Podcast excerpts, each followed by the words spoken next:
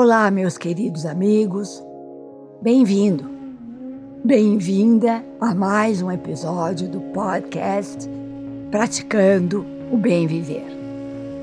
Eu sou Marta De Luca e compartilho aqui semanalmente conhecimentos variados para inspirar você a trilhar os caminhos do bem viver. Continuando com essa série que amo muito, O Caminho do Mago. E você, está gostando? Está dedicando intenção, disciplina e tempo para assimilar as mensagens? Lembre-se de sair da superficialidade e se aprofundar nos ensinamentos. Um certo dia, quando Merlin e Arthur estavam preguiçosos na beira do lago mágico por causa do calor, Merlin disse: Eu li um poema quando eu era menino, há um longo tempo no futuro. Eu me pergunto se você vai gostar dele. O menino Arthur fingiu estar dormindo. Como o Merlin podia estar falando de sua infância no futuro? Arthur cobre então sua face com sua mão para protegê-la do sol quente de julho. E quando Merlin falava com ele sobre o futuro como seu passado, o menino precisava de muita concentração para segui-lo. Você não precisa tentar me ignorar, disse Merlin, porque esse poema é muito lindo para ser ignorado. Vamos a ele. E se você dormir? E se você, no seu sonho, sonhar? E se você, no seu sonho, fosse para o céu e lá pegasse uma linda estranha flor. E se, quando você acordasse, você segurasse a flor na sua mão? O que aconteceria? Este é um poema de reflexão. Quando estamos acordados, mantemos nossa atenção grudada na visão, nos sons do mundo material. Então é fácil assumir que o corpo físico é o único que temos. Mas o que é um corpo?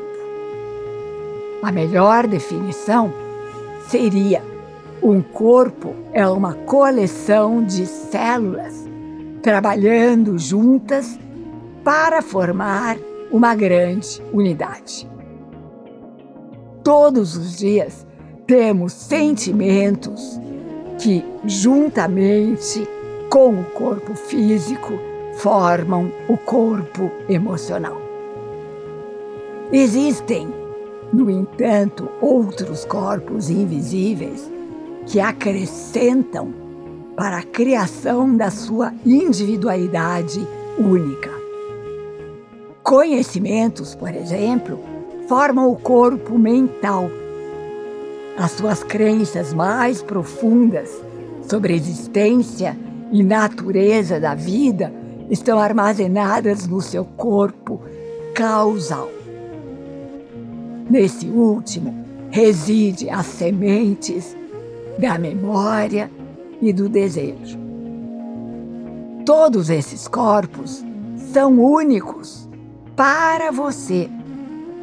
A noção do eu flui da percepção desses corpos. Mas o mago sabe que essa luz se movimenta do corpo mais sutil para o corpo mais grosseiro. Os mortais acreditam que são máquinas físicas que aprenderam a pensar. Em realidade, são pensamentos que criam a máquina física. Resumo da lição. quando as portas da percepção estiverem limpas, você começará a ver o mundo invisível o mundo do mago. Existe uma fonte de vida dentro de você, aonde você pode ir para purificar e se transformar. Purificação consiste em se livrar das toxinas da sua vida. Toxinas emocionais, pensamentos tóxicos, relacionamentos tóxicos. Todos os corpos vivos, físico, sutil, são feixes de energia que podem ser percebidos diretamente.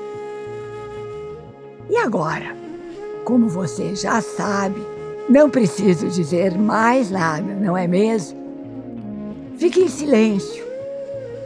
Permita que o conhecimento dessa lição tenha seu tempo de hibernação na quietude interior para que o salto quântico aconteça no momento certo.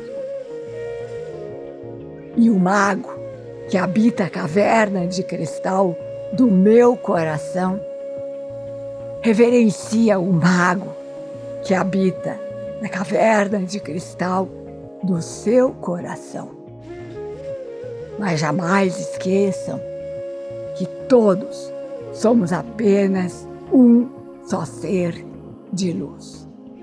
Namaskar.